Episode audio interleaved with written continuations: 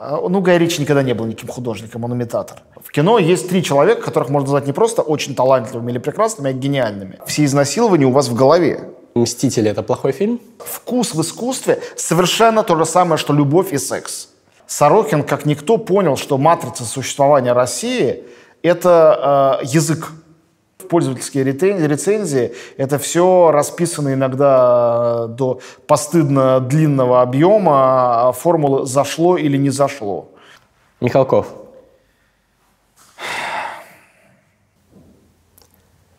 Салют, с вами Мастридер. Это передача на YouTube для тех, кто любит читать. Книжный чел. Сегодня у меня в гостях самый знаменитый кинокритик России Антон Долин. Антон, здравствуйте. Привет.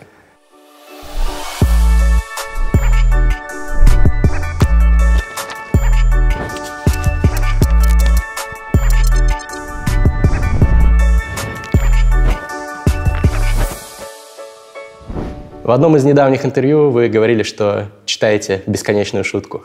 Как успехи? Успехи, ну, продвигаюсь по бесконечной шутке дальше. Честно говоря, я не тороплюсь. Я человек, читающий одновременно от трех до десяти разных книг. И э, на данный момент я где-то на середине бесконечной шутки. Пока ее отложил, и в августе я надеюсь, все еще надеюсь на отпуск и возьму ее с собой, думаю, там добью. Ну, а если нет, то дочитаю потом. С книгами такой прекрасный есть э, момент. Они живут дольше, чем фильмы, гораздо дольше. И литература, и книги как таковые. И если у тебя нет профессии кино, книжного критика, да, если ты не читаешь это по работе, ты можешь читать так долго, как захочешь. И я этим пользуюсь вовсю. Почему вы думаете, что книги живут дольше, чем фильмы? Фильмы просто появились не так давно. Может быть, э, классика нынешняя, она будет пересматриваться и через 200-300 лет? Ну, что-то и будет, наверное, хотя у нас недостаточно время наблюдения прошло, чтобы говорить об этом с уверенностью. Но долгожительство литературы, оно доказано тысячелетиями, собственно говоря. Не надо ничего добавлять к этому. А, я вот недавно в Питер гонял на а, спектакль Роберта Уилсона по Эдипу, вот «Царь Эдип» написан, вы знаете, да, примерно да. когда. Ну, поверьте, этот текст до сих пор прекрасно работает. То есть его не надо осовременивать. Ну, можно и осовременить, если кто захочет. Но, Но жив... наверное, осовременил. Да, ну немножко он вообще там сделал компиляцию текста. Но не в этом дело. Возьмите Шекспира любого, возьмите Мольера, Рассина, возьмите Сервантеса. То есть э, у литературы нет срока годности, другими словами, вообще. У настоящей большой литературы.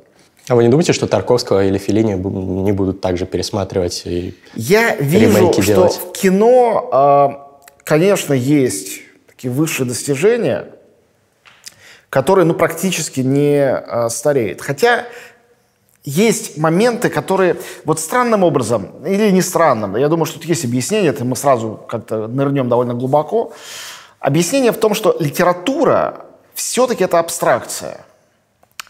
А, но при этом она предельно конкретной может быть. В этом ее сила. То есть литература, я помню, когда лучшего русского современного писателя Владимира Сорокина спросили, почему у вас столько расчлененки, изнасилований, кошмаров в ваших книгах, он ответил, я не понимаю, о чем вы говорите. Это всего лишь крючочки на бумаге. И он абсолютно прав. Все изнасилования у вас в голове. То же самое касается Маркиза де Сада, а, там натурализма, не знаю, Рабле, ну и дальше по списку, там, вплоть до Золя, а, Селина, кого хотите. Ну, это какой-то постмодернистский ответ, что это на бумаге. Нет, это не постмодернистский ответ, это абсолютный факт. Если бы Эдип не был значочками на бумаге, он не был бы жив до сих пор. Представьте себе, что Эдип был бы привязан к образам артистов в древнегреческих масках, которые что-то декламируют со сцены. Текст великий, а на артистов смотреть уже было бы невозможно. Понимаете, да, к чему я клоню? Да. Поэтому, когда мы смотрим великий фильм «Солярис», он великий, нет сомнений. Но нам смешно немножко наблюдать, как себе Тарковский представлял костюмы космонавтов или космические корабли да. будущего. В литературе такого нет. Потому что, э, как бы конкретно не описывал, не знаю, Сирано де Бержерак свое путешествие на Луну, мы понимаем, что это фантазия, абстракция, крючочки на бумаге. И мы себе вообразим их не в реалистическом, а в гротескном ключе. Или Свифта. Или любую научную фантастику. И ее некоторая старомодность, она исчезнет, испарится. Кроме того, литературу человек читает всегда избирательно. Мозг те вещи, которые не понимает, пропускает. Вот у меня один из любимых писателей э, Стивен Кинг. Я читал его всегда с диким кайфом. Потом его стал переводить переводчик Вебер, и я перестал его читать по-русски. Через какое-то время переключился на английский. Я понял, что там гигантское количество американских реалий, ну, по-английски читать чуть-чуть подробнее, внимательнее, не так бегал, который просто мне ничего не говорит. Вот он ссылается на какую-то группу, известную цитату из нее. Я эту группу никогда не слышал, не знаю, что эта цитата значит, что это за песня, когда написано, и если не лазать все время в Википедию или там в энциклопедию, то и не узнаешь. Ты просто пройдешь мимо, или, ну, когда мы читаем «Войну и мир», еще больше таких моментов, которые мы не понимаем. Нам кажется, что мы понимаем смысл слова, мы на самом деле не знаем, что это такое. Ну, в кино же тоже такое бывает. Конечно, но в литературе остается только то, что важное. Где-то это герои и сюжет, где-то это какие-то идеи, везде разное. А в кино все перед нами. И если мы видим непонятный образ, мы за него цепляемся. Если мы видим устаревший образ, наивный образ, мы за это цепляемся. Если мы видим кино, которое черно-белое, немое, то нам нужно усилие для того, чтобы абстрагироваться от этого и смотреть его так же, как сегодняшнее э, цветное широкоэкранное кино. Вот экран сужен, например, да, он был уже, когда кинематограф начинался. И мы смотрим, и у нас усилия уходят на то, чтобы этого не замечать. А литература, поскольку абстрактна, там можно чего угодно не замечать. Она позволяет тебе что угодно не замечать. Интересно. Ну, наверное, соглашусь. А что вы, как у вас получается читать, вот вы говорите, 3, 5, 10 книг э, параллельно? Тем более такие сложные, как «Бесконечная шутка». Я вот ее тоже читаю несколько месяцев уже, периодически делаю перерывы, и потом мне приходится вспоминать все эти сложнейшие сюжетные линии, когда я возвращаюсь. И как, как это вот у вас получается? Отложить, а потом вернуться? У меня хорошая и специфически настроена оперативная память. Я очень многие вещи не помню, э, то есть просто у меня ужасно с памятью в каких-то вещах. И самое чудовищное, конечно, что у меня плохо с памятью на лица, на имена. Это приводит к легенде о том, как я вообще э, равнодушно отношусь к людям угу. и так далее и тому подобное. А при этом я довольно хорошо запоминаю э, книги, фильмы, но тоже не все и не всегда память все равно работает избирательно. Но вот как-то она научилась очень давно, еще в детстве, ставить на холд какую-то книгу недочитанную и э, возвращаться к ней потом. В поиск утраченного времени, ну, правда, это семь книг, но это один роман, по большому счету. Я читал, наверное, не дать соврать, лет пять, что-то такое. Но не знаете, что я все пять лет посвятил только этому. Просто я читал в разных переводах, потом перешел на чтение по-французски, это было еще медленнее. Но это был огромный кайф, и, знаете, когда какой-то фильм не досмотришь до конца, во-первых, нельзя о нем тогда после этого писать, надо потом обязательно досмотреть, и это вот как-то профессиональное, даже если ты не по профессии смотришь, а просто так, профессиональное какое-то самолюбие это сразу уязвляет. А с книжкой я как-то научился с собой договариваться. Ну, не дочитал, ну, бросил на середине, потом вернусь или не вернусь. Если не вернусь, не так уж мне это и нужно. А если нужно, то вернусь и вспомню, что было раньше. Сейчас вы что читаете параллельно, кроме шутки? Давайте я попробую вспомнить все. Это будет не очень просто. А, «Бесконечная а, шутка» Дэвида Фостера Уоллеса, «Прощание», первая книга из э, моей борьбы а, Карла Уве Кнаусгорда, «Ланселот» или «Рыцарь повозки» Кретьена де Труа в новом переводе Микушевича, силабический перевод божественной комедии, европейцы Генри Джеймса – Кантас Эзры Паунда,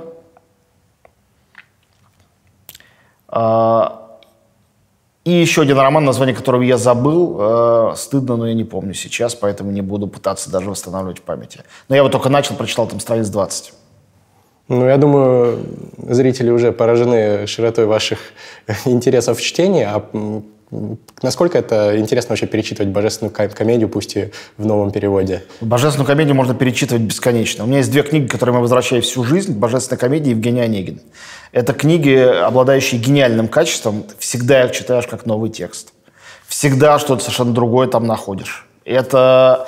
Я поражаюсь этому. Ну, это, конечно, признак гениальности, когда ты можешь возвращаться к какому-то произведению искусства, любому, не только книге. Может быть, симфония, э, какое-то архитектурное сооружение, картина, фильм, разумеется, все что угодно. Вот, э, поэтому для меня, ну, «Божественная комедия» — это один из базисных текстов европейской литературы. Я банальность говорю, но это так. Просто из него выросла вся европейская литература. Знаете, книги как устроены, великие книги в особенности. Они же постоянно улучшаются и растут. Книга — это не стабильный какой-то э, замкнутый механизм, никогда. Книга, если она живет долго, она все время становится больше. С каждой следующей интерпретацией, с каждым неожиданным, но законным по тем или иным причинам прочтением – ее вот это облако смысла вокруг нее растет, растет, растет. И оно становится бесконечно гигантским. Вот, условно говоря, роман «Дон Кихот» проглотил всю Испанию. Не Дон Кихот часть Испании, а Испания часть Дон Кихота. Это так. Ну, тут прошло там полвека. Или вот Англия – это частичка, одна из частичек вселенной Шекспира. Понимаете, да, о чем я говорю? И в этом смысле э, растет, конечно, и в твоей персональной жизни. Каждый раз ты заново читаешь, и каждый раз, еще раз, книга – это абстракция. Это значочки на бумаге. Некоторые даже ухитряются не на бумаге их читать. То есть абстракция на абстракции. И э, там пиксели. И ты архитектуру книги в мозгу при каждом прочтении выстраиваешь заново. Всегда другую. И это некое лего, от которого потеряна инструкция. Она была, и ее больше нет. Ты примерно помнишь, что там вот такая некая пирамида должна быть. И ты пытаешься восстановить ее логику, но она у тебя по-другому выстраивается все равно каждый раз, потому что ты прожил еще несколько лет, у тебя какой-то новый опыт появился. Я вообще не знаю, как люди читают, э, я сам читал, там в 15 лет в школе, допустим, Анну Каренину. И ты и другими глазами ее читаешь, когда у тебя опыт семейной жизни уже случился. Но это не значит, что когда ты маленький, ты меньше понимаешь. Ты понимаешь другое. У тебя всегда разная перспектива. Нельзя считать, что ребенок, когда он маленький, смотрит на мир, видит его неправильно в сравнении с человеком, когда он вырос до двух метров. Двухметровый человек не может посмотреть, как ребенок. Ну, может там присесть, там на колени сесть, но это будет не его уже взгляд. То есть у каждого, в каждом твоем состоянии души, в каждом твоем состоянии роста у тебя другой ракурс, у тебя другой взгляд на литературу. И с кино в этом смысле, как я уже говорил, кино гораздо примитивнее, хотя как бы сложнее устроено, чем литература. Потому что там за тебя все нарисовано. Ты знаешь, что за сюжет, есть длительность, есть визуальные образы, их последовательность монтажная. Там, где крупный план, ты не увидишь уже общий, он уже снят как крупный. А в литературе ты выстраиваешь крупные планы сам. В одном прочтении тебе один персонаж будет интересен, а в другом абсолютно другой. В одном прочтении ты будешь сидеть за лирическим действием, а в другом ты будешь находить смешное.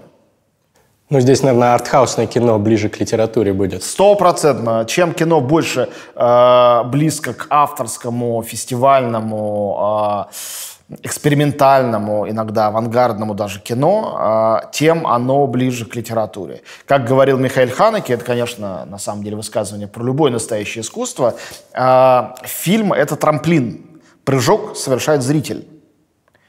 А, и, конечно, любая книга – это трамплин. Но некоторые фильмы – это не трамплины. Некоторые фильмы – это аттракцион в парке аттракционов. Ну, сейчас, наверное, большинство фильмов нет. коммерческих именно такие, разве нет? Ну, да, ну, плохие фильмы такие. Хорошие всегда больше и сложнее. Ну, вот э, условные «Мстители» – это плохой фильм? Нет. «Мстители» очень сложно устроенная история. Во-первых, это не совсем фильм. Это часть мультифильма гигантского. Ну, там целая вселенная, да. Даже не только мультифильм, а мультивселенная. Но вот смотрите, люди после еще предыдущей серии «Мстители», а это было полтора года назад, а, бесконечно рубятся и обсуждают таким простыни там гигантские, можно несколько томов уже выпустить, по поводу того, что произошло и что это значит. Что это значит? Что фильм больше, чем просто фильм. Ну, потому что фандом там целый и так далее. Но его бы не было, если бы фильм не давал этой возможности. Если вокруг него не было бы этого облака, которое наращивается, становится все больше. Понимаете, о чем То есть поэтому это не, это не просто аттракцион, по-вашему? Конечно, и не только аттракцион, хотя, конечно, это аттракцион. Но вокруг там трансформеров, насколько я знаю, нет такого фандома, потому что там примерно происходит то, что написано в сценарии, да, некое Рубилово, и вот оно идет, э, потом оно заканчивается. Это аттракционность, но аттракционность это такая штука, она, э, сравнение с парком аттракционов, оно не какое-то метафорическое, это прямое сравнение. Что такое парк аттракционов? Это имитация приключения. Понимаете, да? да? Это не настоящее приключение. Ты вот стоишь в очереди на какой-то американской горке безумные, ты пока стоишь, ты посмотрел, ты изучил всю траекторию, ты уже знаешь, какая она будет. Ты знаешь, что тебя так пристегнут, что не сможешь даже шевелиться. Так вот сидишь там, пристегнутый, и все. И один и тот же маршрут. Он длится одно и то же количество секунд, и с тобой ничего не будет. Но внутри у тебя это обман мозга. Мозгу кажется, что это некая отвага твоя, некие приключения. Настоящее приключение, ведь меня два раза перевернули э, вверх тормашками. Понимаете, да? И с одной стороны приятно, а с другой стороны полная безопасность, и мозг на самом деле спит. И очень часто, когда кино происходит, там, «Пират Карибского моря», то же самое. Ты сидишь, и имитация приключения, но ты при этом сидишь и жрешь попкорн, с тобой ничего не происходит. Все происходит с вымышленными, нарисованными героями. А настоящее кино как искусство, конечно, это когда у тебя в голове начинается самое интересное приключение, и когда фильм закончился, оно не заканчивается, оно продолжается. Эм, но тут есть вопрос. Понятно, что вот есть фильмы, которые по проторенной дорожке вот стандартных этих приемов э, сторителлерских нас вот так вот везут по этим американским горкам, но это не значит, что нельзя из них извлечь какой-то experience, который, ну, можно сказать, что вот я получил впечатление как от настоящего искусства, увидел те смыслы, которых, может Конечно. быть, даже автор не закладывал. Все зависит от тебя. Автор вообще ничего не значит. Ролан Барт автор написал умер. когда-то, да, автор умер. Но автор умер, э, люди любят повторять это как ницшевское «бог умер». Не очень понимаю, что значит эти слова. Э, слова про смерть автора значит всего лишь, что автор умер в момент завершения художественного произведения. Когда он поставил точку, отправил издателю, нажал «send», да, или отнес рукопись. Все, автора больше нет, в прямом смысле слова. Он не властен больше над этой книгой, над тем, как ее прочитают, как увидят. То же самое касается фильмов и так далее и тому подобное. Но просто, как сказать, э, э, те приключения мозга, которые происходят э, э, у людей, посмотревших произведения поп-культуры, на это совершенно не рассчитаны, э, все-таки это немножко отдельное приключение от самого этого произведения, даже если оно дает импульс. Но импульс может дать что угодно. Как известно, Ньютону на голову упало яблоко, это дало импульс. Это не значит, что в яблоке был заключен закон всемирного тяготения. В яблоке ничего не было заключено. А, вот вы заговорили о том, что есть два типа фильмов. Ну и, в принципе, мне кажется, в любом виде искусства практически можно такое же разделение провести, там, и в музыке, и в книгах, что есть там э, стандартные такие коммерческие вещи, которые выстроены по всем понятным законам, а есть что-то такое экспериментальное, авангардное, то, что вы назвали настоящим искусством. Э, вам не кажется, что в последние десятилетия первая категория ее стала сильно больше, и вторая осталась таким уделом маленькой группки Нет, нет так элиты. было абсолютно всегда. Просто первая более массовая, вот и все. А его оно более массовое, кажется, что его больше. Количественно нет. Ну просто студии, вот условно, если кино брать, там студии вот эти зарабатывают больше денег, делают еще больше, еще ну, да. более успешные блокбастеры и так далее. Но э, давайте я вам задам вопрос. Не кажется ли вам, что э, растущее количество фастфудов, их сетей по миру э, задавливает мишленовские рестораны и мешает жить настоящей высокой кухне? Ну, возможно, это влияние есть, я не эксперт, если Я честно, тоже нет, но мне кажется, нет. Мне кажется, это разные параллельные абсолютно течения. Понимаете, о чем я говорю? Люди, которые хотят э, фастфуд, не могут себе позволить ничего, кроме фастфуда. Хотят, может быть, это есть, может быть, не могут ничего другого есть. И люди, которые являются гурманами, выискивающими в ресторанчиках на 5-6 столиков какой-то неожиданный вкус, это разные категории людей, а иногда это один и тот же человек. Он позавтракал в Макдональдсе, потому что ему надо было что-то перехватить по дороге на работу, а вечером пошел в хороший ресторан. И такое может быть. Мы же можем себе представить человека, который в субботу детей сводил на «Новых Мстителей», а в воскресенье пошел с женой или, с, э, наоборот, с бойфрендом э, на «Нового Ханаки». Я спокойно себе могу Вполне нормальная история, да. Ну вот и все. То же самое. Так одно другое никак не задавливает. Это разного рода спрос. То есть постыдного искусства нет? Нет, стыдиться искусства нельзя ни в коем случае. То есть можно все что угодно, и, и стыдиться можно. Любые чувства легитимны. Любые можно мысли все. легитимны, да. Нелегитимна только попытка навязать какие-то чувства или мысли как обязательные. Все легитимно, любая реакция легитимна. Но есть какие-то фильмы, которые, ну, в принципе, например, э, вы скажете, что это не, не искусство. Ну, с моей просто... точки зрения. А кто-то может поспорить и доказать, что искусство. Я с интересом и с удовольствием выслушаю его э, э, аргументы. Я вот руковожу журналом «Искусство кино», мы там пишем про разное кино. Я настаиваю, такого, кстати, раньше никогда такой политики в журнале не было, что нет того кино, которое для нашего журнала табуировано, о котором мы не будем писать. И я лично написал большую исследовательскую статью, которой, в общем-то, горжусь, о творчестве режиссера, которого считаю, наверное, худшим в России, Сарика Андреасяна. Для этого я пересмотрел, внимательно ставя на паузу все его фильмы. Я действительно их изучил, его приемы, его подход, его взгляд. Мне кажется, это важно. Потому что если это относительно массово, если многие это видят, если это явление существует, это о чем-то говорит. И надо исследовать, понять, о чем это говорит. И к какому выводу вы пришли? Ну, там много разных выводов. Нет какого-то одного вывода. Я не полюбил его фильм, если вы об этом, после этого. Но я просто понял, как они устроены, на что он рассчитывает, как он относится к своей публике, как он смотрит вообще на эту публику. Почему часть этой публики отвечает ему взаимностью, а часть нет. Это все интересные механизмы. И если исключить из них оценочность, то тогда сразу ты как ученый получаешь, как исследователь, получаешь большую свободу. Разве причина того, что люди ходят на его фильмы, не в том, что просто их показывают и безальтернативность? Я против того, чтобы смотреть на людей, как на скот. А, во-первых, не бывает никакой а, безальтернативности в теперешнем обществе. Ее и раньше, на самом деле, не было. Люди всегда могли выбирать. Всегда. Но было, как там в антиутопиях Сорокина, выбор между а, двумя сортами колбасы, а третьего не предлагается. Сейчас выбор безграничен, особенно когда есть интернет. Если в большинстве мультиплексов э, э, показывают Сарика Андреасяна, но есть небольшой кинотеатр, где показывают другое кино, и тебе просто лень до него доехать, это твой выбор. Это не то, что тебя заставили посмотреть Андреасяна. Никто тебя не заставляет. Так что можешь выбрать остаться дома. Понятно, что не заставляют, но большинство людей именно так и руководствуются. Что Я... есть вблизи, то и смотрят. У меня есть дефолтный взгляд на человечество. Люди гораздо лучше э, той э, шайки э, мошенников, которые выбираются наверх и пытаются этими людьми управлять и о них судить. И когда кто-то говорит, подразумевая, что он не такой, люди в основном глупые, люди в основном ничего не понимают. Я не хочу даже слышать этих высказываний. Дело не в глупости, дело в том, что ну, не у всех есть э, возможность там, не знаю, насмотренность и так далее. Насмотренность здесь ни при чем. Ты всегда можешь, сегодня, когда есть интернет, а он есть, в общем-то, у всех, ты можешь забить в Google и почитать, что люди говорят, думают о каком-то фильме, прежде чем на него пойти. Но не все это делают, к сожалению. Значит, это твой выбор. Значит, это твой выбор, и ты получаешь плохой фильм, потому что ты его заслужил. Ну, это грустно. Ну, в жизни вообще не очень веселая штука, ну что делать? Вы упомянули Сорокина. Я знаю, что вы писали в университете по нему курсовую по норме. Делал, да. Э, вам не кажется, что это произведение только актуальнее становится со временем? Да нет.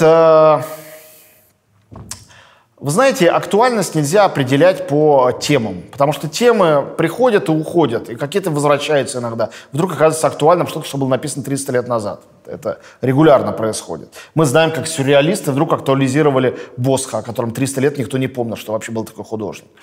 То есть э, актуальность э, штука очень э, текучая. А настоящее искусство, э, в нем всегда есть... Э, то, что тот же Барт, мой любимый на самом деле филолог, определил словами «удовольствие от текста». То есть текст просто тебя гипнотизирует, и ты не можешь от него оторваться. И на самом деле, хотя мы, филологи, пытаемся это объяснять, на самом деле ты не можешь это объяснить. Это магический эффект. Это как влюбленность.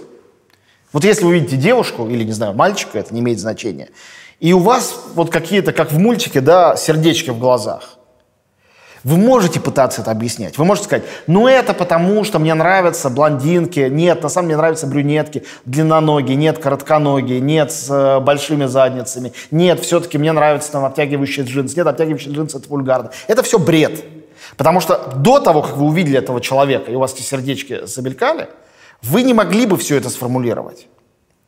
То есть вы путаете здесь причину и следствие, пытаясь объяснить как причину то, что является следствием этого необъяснимого эффекта. С искусством всегда так. Щелкает что-то и все, и оно работает, а другое не работает. И когда не работает, вы можете более рационально объяснить, что именно вас бесит и раздражает.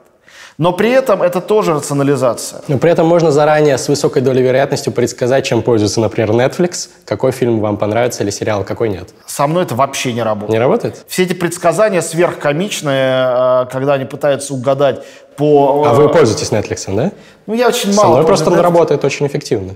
Может, я примитивный такой, я не знаю. Ну, не примитивный, вы просто, видимо, дитя этих всех технологий, а я чуть старше и э, другим э, воспитан. Но у меня нету этих алгоритмов. Говорят, вам нравится Radiohead, возможно, вам понравится Coldplay и Muse. Да я ненавижу Coldplay и Muse. Ну, хотя Coldplay действительно- хотя они, они действительно Radiohead. косят под Radiohead. Ну, это- И для кого-то, для кого Radiohead это песня Крип. И эта рекомендация Да, работает. да, да. А для кого-то, для кого Крип худшая песня Radiohead, эта рекомендация не работает. И от того, что ты гуглил Radiohead, из этого ничего не следует. Просто ничего. Ну, например, если вы не только Radiohead слушали, нап- например, а что-то более авангардное э, и так далее, то вам Spotify не будет советовать э, Muse и, и там прочий брит-поп Это какой-нибудь. правда, но, условно говоря, я очень люблю Blur, но ненавижу Да. Oasis. Я очень люблю Битлов, э, но э, абсолютно равнодушен к Rolling Stones. Это очень странные внутренние настройки. То есть В них есть какие-то необъяснимые вещи в том, что нам нравится. Прежде всего необъяснимые вещи. Прежде всего. Еще раз, вкус в искусстве совершенно то же самое, что любовь и секс. И люди все время, что существует человечество, силятся это объяснить и на самом деле не могут. И в необъяснимости искусства, как, кстати говоря, и с любовью и сексом, и есть его главная притягательная сила. Прежде всего мы любим искусство за то, что мы не знаем, за что мы его любим. Что объединяет романы Сорокина и Пелевина, книги Алексея Сальникова «Петрова в гриппе вокруг него» и «Опосредованно», книгу «Божественная комедия» Данте Алигьери и «Дон Кихота» Сервантеса.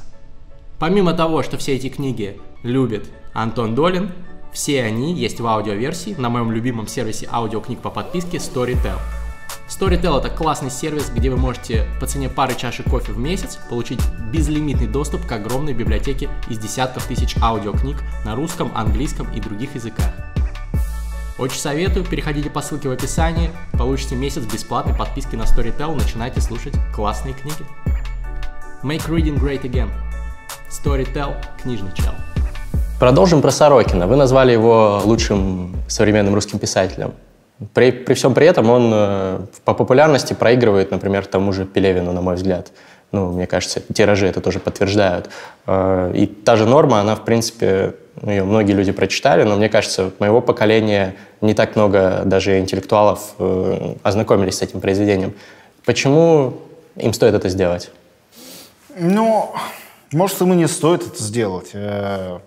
Очень трудно выступать таким рекомендателем. Вам надо обязательно прочитать или посмотреть, или послушать. Ну, вы же критик, вы куратор контента, что бы вы ни говорили, вас слушают.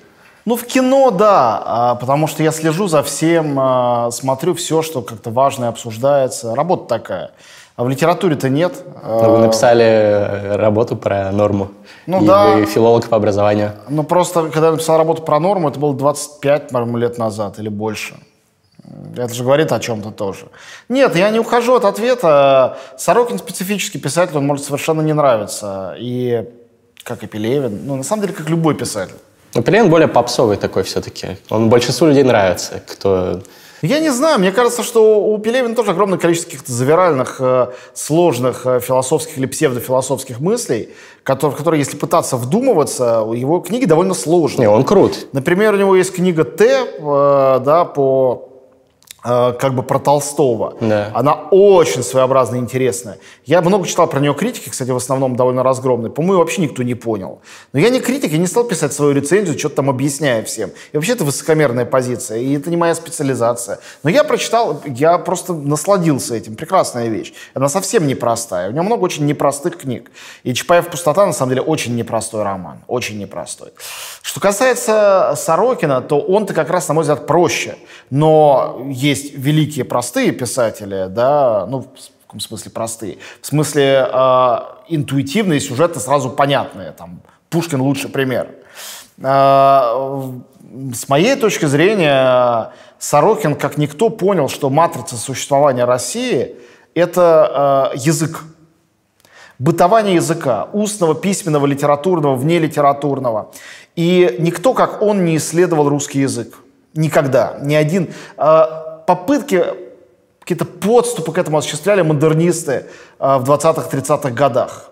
Ремезов, Бабель, Пельняк, э, конечно, Платонов, э, Олеша. Это люди, которые двигались в этом направлении. Но язык был для них средством, а не самоцелью. Андрей Белый, безусловно. А у Сорокина в каком-то восхитительном единстве слились формы и содержание. Вот почитайте ту же самую норму. Например, письма Мартину Алексеевичу. Да. Это образец гениальной прозы, где форма и содержание абсолютно нераздельны. Где а, завиральность и безумие языка – это и есть безумие персонажа и его жизни, и того, что с ней происходит. И это одно из высших достижений вообще. А, Россия – фантомная страна. Это чувствовали очень многие, и русские романтики, конечно, Гоголь, и, конечно, Достоевский. В этой фантомности э, главная матрица – это матрица языка. Если меня спросят, что для меня вообще Родина России, это язык, прежде всего. И та литература, которая на нем строится. Язык.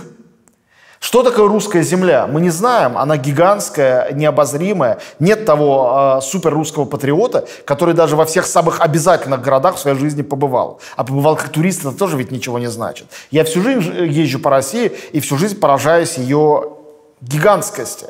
Ее невозможно пройти и проехать. И это огромная страна. И когда люди говорят, я люблю Россию, они любят какую-то абстракцию, потому что нет никакой единой России. Русский язык, он тоже не един, он тоже гигантский. Но литература, она способна его как-то оформить так, что мы читаем роман Обломов, или мы читаем стихи Пушкина или того же Евгения Онегина, или мы читаем «Мертвый душ», мы понимаем, что в этих там 200, 300, 100 страницах в них и заключен весь русский язык. Он здесь. И когда я читаю Сорокина, у меня такое же чувство. Больше нет одного русского современного писателя, у меня нет чувства, что там весь русский язык. Хотя есть русские современные писатели, которые мне тоже очень нравятся и кажутся замечательными. Крутой пич. Вы говорили про э, Сальникова, что он был вашим открытием э, прошлого Мне года. очень нравится Алексей Сальников. Я считаю, что он очень большое дарование, и «Петрова в гриппе» — это прям выдающаяся книга. А в этом году что вас потрясло? Ну, наверное, у меня от русской литературы в этом году не было каких-то таких, хотя вот новый роман Сальникова опосредованно мне очень нравится, замечательный. Но вот я уже знаю, что он отличный писатель. Каких-то новых для себя писателей русских я пока что не открыл. А, или, может, открыл и уже забыл, что значит не открыл на самом деле. Но я жду, буду читать обязательно. Я вообще читаю русскую литературу довольно ограниченно. Не очень много. Я вообще мало читаю в последнее время. А, в сравнении с тем, как я читал когда-то, я читаю очень мало. Мало это сколько? Ну, я не считал. Но бывает, что у меня прошла неделя, я ни одной новой книги за неделю не прочитал. Такие недели у меня бывают. Раньше у меня не было недели без того, чтобы я не прочитал там 2-3 книги примерно. Ну, то есть это больше 100, 150 книг в год.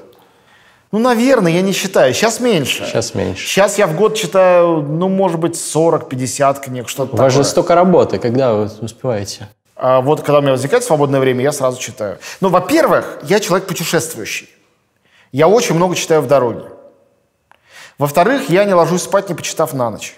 Это тоже Крутая э, привычка. ритуал с детства, всегда это делаю. Ну, собственно говоря, и все. На этом, во-вторых, все закончено. Никого в-третьих нет. Мы тут поговорили про бесконечную шутку Дэвида Фостера Уоллеса, про Сорокина. А, Не могу не спросить, как вы относитесь к постмодернизму и метамодерну? Метамодерн, по-моему, это некая э, не до конца оформленная аморфная идея, хотя слово звучит красиво, спорить не буду. А постмодернизм — это как бы моя родина.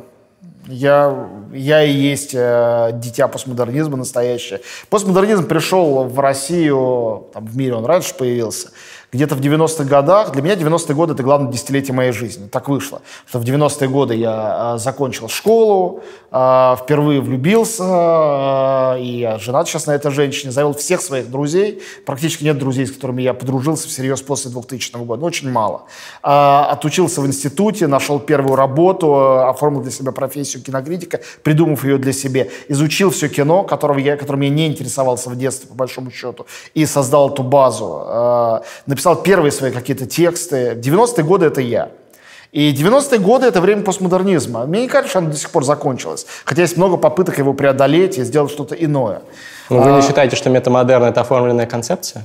Есть же достаточно четкие, там, много и статей, там, программных и высказываний на эту тему. Что ну, это такое? статьи? Новая Те- искренность, все дела. Ну, новая искренность это вообще э, какое-то сверхспекулятивное комическое понятие для меня, уж извините. Э, Вот. э, Если метамодерн, говоря совсем простым языком, это возвращение к попытке модернистской тотальности взгляда на мир, к цельности, потому что постмодернизм это дробность, то кое-где это происходит. Но я бы назвал это словом модернизм. Я не понимаю, зачем называть его метамодерном, в чем его мета. Но мне кажется, тут В том, что в том, что он балансирует между... Ну, то есть тогда это тоже Модернизм, постмодернизм. постмодерном. Тогда или-или. Мод- Модернизм и постмодернизм друг в друга иногда переходят, как там в романе «Улисс», например, который является, конечно, таким предпостмодернистским романом, безусловно. Вот. а, Но при этом, а, а, конечно, идеологически они противоположны. Модернизм — это идея тотальности. Иногда тотальности чего-то очень маленького.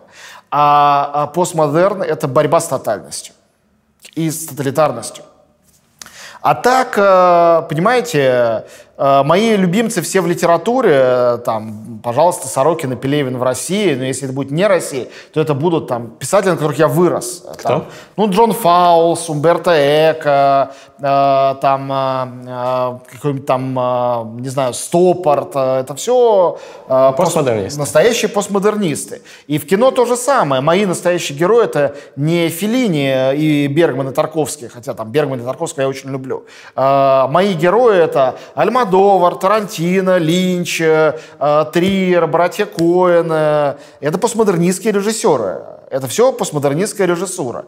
И э, мои любимцы в живописи, условно говоря, там, не знаю, там, если Россия, то это там Эрик Булатов, и Илья Кабаков, э, э, или там Павел Пиперштейн, и э, э, Мед Герменефты. А если мировое, то там тоже можно огромный список привести. И любые, там, Ансельм Кифер или Герхард Рихтер, это все постмодернизм. Э, И музыка, которую я люблю, симфоническая музыка, там, э, Луиджи Нона или Пьер Булес. Ну, Булес отчасти, конечно, модернист тоже.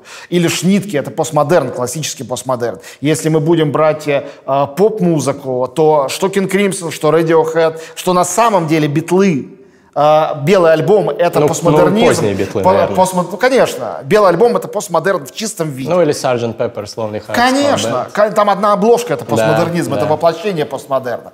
Э, И так получится, если мы пойдем по этому списку, что все важные культурные явления, которые меня лично сформировали, это все постмодерн. И э, любить его можно, не любить его, считать его устаревшим. Мне кажется, он так сильно изменил мир, что мир в большой степени является постмодернистским. Вы меня извините, но там Путин и Трамп — это чисто постмодернистские персонажи. Чисто постмодернистские. Они же герои там Симпсонов или Южного парка, тоже два сверхпостмодернистских проекта, согласитесь. Вот. э, И постмодернизм тотален. Э, Симпсоны предсказали, кстати, то, что Трамп президент. Ну, если- это не Вот. удивительно. Он, он герой Симпсонов. You know. Он герой Симпсонов. Я говорю это безоцен- безоценочно. Это не хорошо и не плохо, просто это так. Вот. И наш мир, интернет — это постмодернизм. Соцсети — это постмодернизм. Мемы — это постмодернизм. Это все постмодернизм. Это цитатность, ирония и постирония, центонность, э, остранение, да, э, это культурные игры, это составленность э, мира из культуры, а не наоборот, а не культуры из мира. Концепция, не знаю, феминизма, э, всех сегодняшних э, серьезных течений за равноправие правозащитных, это все постмодернизм. Потому что постмодернизм борется с тотальностью. Потому что этот мир, э, патриархальный мир цисгендерных э, белых мужчин с их правилами, это модернистский мир. Стопроцентно. Он, конечно, и патриархальный, он более древний, чем модернистский. Но модернизм — это фашизм. Короче говоря, фашизм — это модернизм. И коммунизм, и его идеи — это модернизм. А мир после Второй мировой, э, поэзия после Освенцима, литература после ГУЛАГа – это уже постмодерн. В этом смысле даже Шаламов – это образец высокого постмодерна, где лирический герой и э, выдуманный герой и автор, в общем-то, нераздельны. И, конечно, Бродский, главный русский поэт, главнее нету, он тотальный постмодернист, при том, что у него очень были старомодные взгляды, много на что, такие модернистские взгляды. Но все его лучшие стихи, в особенности поздняя поэзия, вот это смешение высокого и низкого, конечно, постмодерн.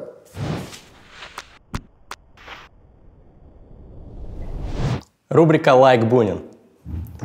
У Бунина была одна короткая критическая или ироничная фраза на каждого из его знаменитых современников. В рубрике «Лайк Бунин» наш традиционный мы просим наших гостей дать такие же короткие, интересные, иногда критичные, иногда хвалебные характеристики интересным личностям из его сферы.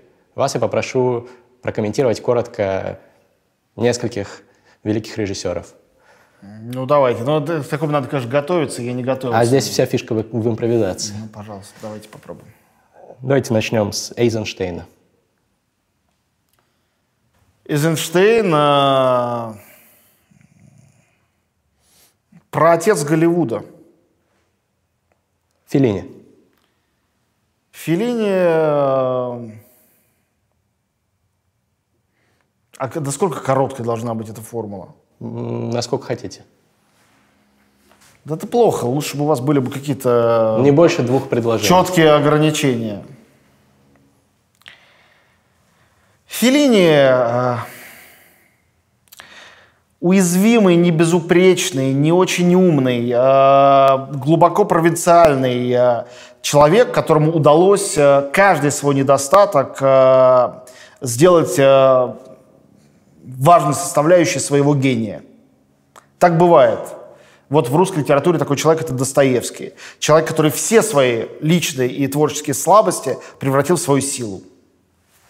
Кубрик. Главный формалист в истории кино – человек, которому удалось э, э, сделать так, что содержание рождалось из формы, а не наоборот. Тарковский. Главный русский режиссер. Линч. А, Линч – это один из трех гениев, живущих э, сегодня в мире. А кто другие два? Ну вот в моем представлении сегодня в кино, конечно же, только. В кино есть три человека, которых можно назвать не просто очень талантливыми или прекрасными, а гениальными. Это Дэвид Линч, Ларс фон Триер и Хаяо Миядзаки. И э, гениальность вообще я для себя понимаю как э, способность э, преодолевать границы жанра, э, формы высказывания, эпохи, в которую ты живешь. Вообще все границы на самом деле. Гений — это безграничное явление. Вот Линч — это безграничное явление. Давайте тогда про Триера и Миядзаки тоже короткий комментарий. Триер э, человек, который достиг совершенства в кино, пробил потолок и пошел куда-то выше, где совершенство ему не нужно. А, И его э, несовершенство абсолютно божественно. А, И в то же время абсолютно человечно. В нем нету никакого высокомерия, которое ему любят приписывать. Триер это воплощение формулы Ницше «человеческое слишком человеческое», но только в форме великих произведений искусства, которые он создает. Каждый фильм такое великое произведение. А в какой момент, ну, на каком фильме, по-вашему, он достиг вот этого момента? Мне кажется, в «Рассекая волны». Мне кажется, после этого ему стало неинтересно делать совершенные фильмы. Он сделал «Идиоты», фильм потрясающий, но настаивающий на своем несовершенстве. И дальше он продолжал на нем настаивать. В «Догвиле», в «Антихристе» по-разному. Он сделал еще один совершенный фильм, и по этим причинам он мне нравится меньше других, это «Меланхолия», э, в котором он сделал все, чтобы понравиться. И, видимо, это настолько для него была внутренняя острая травма, что после этого он тут же ляпнул про то, как он симпатизирует Гитлеру, ушел в подполье и снял после этого «Нимфоманку» и «Дом, который построил Джек». Два фильма монстра на самом деле. Да, конечно, еще про Триера можно сказать одну вещь, как и про Тарантино. Они два самых выдающихся литератора среди современных э, режиссеров. Конечно, Догвиль или э, э, не знаю, даже что взять у Тарантино. Там, Даже «Омерзительную восьмерку» можно выпускать книгой, это будет бестселлер, это потрясающий текст. Миядзаки. Мидзаки э, больше, чем э, кинематографист. Это настоящий художник, э, это настоящий э, сказочник, мифолог. Для меня нету, на самом деле, большего комплимента, чем сказочник. Все величайшие э, художники мира были сказочниками. Вот, э, и я не считаю, что можно быть настоящим сказочником, не будучи гением. Мне кажется, все э, от э, братьев Гримма, Шарля Перо и, э, ну, на самом деле, раньше были там Джамбатиста Базили, например, э, и заканчивая, ну, не знаю, там, Туви Янс или Астрид Линдгрен, да и нашим Успенским. На самом деле гении, гениальные люди, потому что у них есть гениальные произведения. Вот, э, Мидзаки единственный великий сказочник современного кино который э, гораздо шире, глубже и сложнее, чем многие гениальные сказочники, существовавшие до него. Назовем а, Уолта Диснея, например. Гениальный сказочник, безусловно, но Мидзаки более гениальный. Вот, и э, Мидзаки, э, как Шекспир включает в себя Англию, а Сервантес Испанию, так, конечно, Миядзаки включает в себя всю Японию. Именно он. Ни Отзу, ни Курасава, а, конечно, Миядзаки. Кстати, Курасава был фанатичным поклонником Миядзаки. Джармуш. Джармуш э, настоящий поэт и контркультурщик. Э, таких э, в кино почти больше нет. Нолан. Кристофер. Кристофер Нолан э, э, настоящий художник, который э, всю жизнь старается остаться таким же художником, э, делая мейнстрим. А, на самом деле больше таких режиссеров нету. Обычно, если ты идешь в мейнстрим, ты отказываешься от какой-то части своей художественной амбиции. Ты просто вынужден это сделать по коммерческим причинам. Типа Гая Ричи? А, ну, Гай Ричи никогда не был никаким художником, он имитатор. А, нет, ну просто есть такие люди, в, их на самом деле достаточно много, даже Джос Уидон, который снял «Мстители», чтобы далеко не ходить. Хороший, талантливый человек. Вот, но Нолан делает гигантский фильм, а, там, «Темного рыцаря» или «Дюнкерк». И это арт-кино на самом деле. Но при этом это гигантское кино для аймаксов, для миллионных сборов. А, я не уверен, что хотя бы кто-то один еще умеет в Голливуде сегодня такое делать. Михалков. Ну, есть такое слово, непереводимое на русский язык. Has been. Кто-то, кто когда-то кем-то был. Да, Звягинцев. А, для меня а, самый сильный и современный русский режиссер. Из живущих и работающих сейчас, разумеется. Вот, а, я с глубоким уважением отношусь к очень многим другим, но так почувствовать и передать нерв современности, за которую действительно болит душа, так до такой степени отказываться от любого рода компромиссов, говоря то, что ему важно сказать, способен только он один – Напоследок, раз у нас э, около литературное шоу. Э, я видел ваших интервью разных, вы советовали разные книги о кино, Делес, Трюфо, Эйзенштейн. Какую-нибудь одну для наших зрителей книгу, с которой стоит начать, чтобы лучше разбираться в кино, в том числе в авторском. Может быть, смотреть меньше фильмов э, трамплинов, а больше фильмов э, экспериментальных и лучше их понимать одной книги про кино не существует. Возьмите любую киноэнциклопедию. Вот есть такая энциклопедия, я даже не помню, кто ее написал и как это точно называется. А, там, типа, там «Тысяча и один фильм» называется, что-то в этом роде. Это сборник рецензий? Ну, это сборник таких полурецензий, информация о фильме, чем он хороший, интересен, фотографии, выходные данные. Берите, просто листайте и смотрите. Это самое лучшее. Литература все-таки должна о кино существовать после просмотра кино. А перед просмотром кино может быть только анонс, который поможет найти это кино и выйти на него. А вообще лучше не знать ничего. Знаете, сколько у меня было потрясающих открытий в кино, когда я на фильм заходил, ну, конечно, сейчас уже это невозможно, это было, когда я был в юном возрасте. Заходил случайно, не зная, что это. Ну, конечно, я вот увидел таким образом фильм Дрейера «Слово» когда-то. Один из претендентов совершенно точно лучших фильмов всех времен народов. Я так увидел «Криминальное чтиво» не знаю, что это. Я случайно, потому что не хватило билетов в соседний зал на другой фильм, попал на «Рассекая волны Триера», не знаю, кто это. Понимаете, это был взрыв в мозгу настоящий. Зачем читать перед этим книгу об этом? Какой смысл? Ну, хотя бы рецензию на MDB или Кинопоиске, чтобы не пойти на какое-то ну, низкокачественное кино. Никаких рецензий на MDB и Кинопоиске я категорически против. Пользовательские рецензии — это все расписано иногда до постыдно длинного объема формулы «зашло» или «не зашло». А, если уж вы хотите читать, то читайте рецензии ну, кинокритиков. Читайте профессиональных кинокритиков. Для этого, если вы читаете по-английски, есть сайт Rotten Tomatoes, Rotten Tomatoes. лучший агрегатор а, рецензий со всего мира. Если нет, читайте, конечно же, искусство кино. Как же еще? Просто, мне кажется, в наше время рандомно ходить на фильмы – это небезопасная вещь. Есть риск попасть на... Ну, вы начали с того, что вы сказали, что кажется, что большинство именно так и ходит. А сейчас оказывается, что это, ну да, ну кому как. Риск это для вас. Вы можете брать его на себя или нет. Это вопрос... Э, понимаете, можно сказать, что покупать кефир э, в магазине – это риск.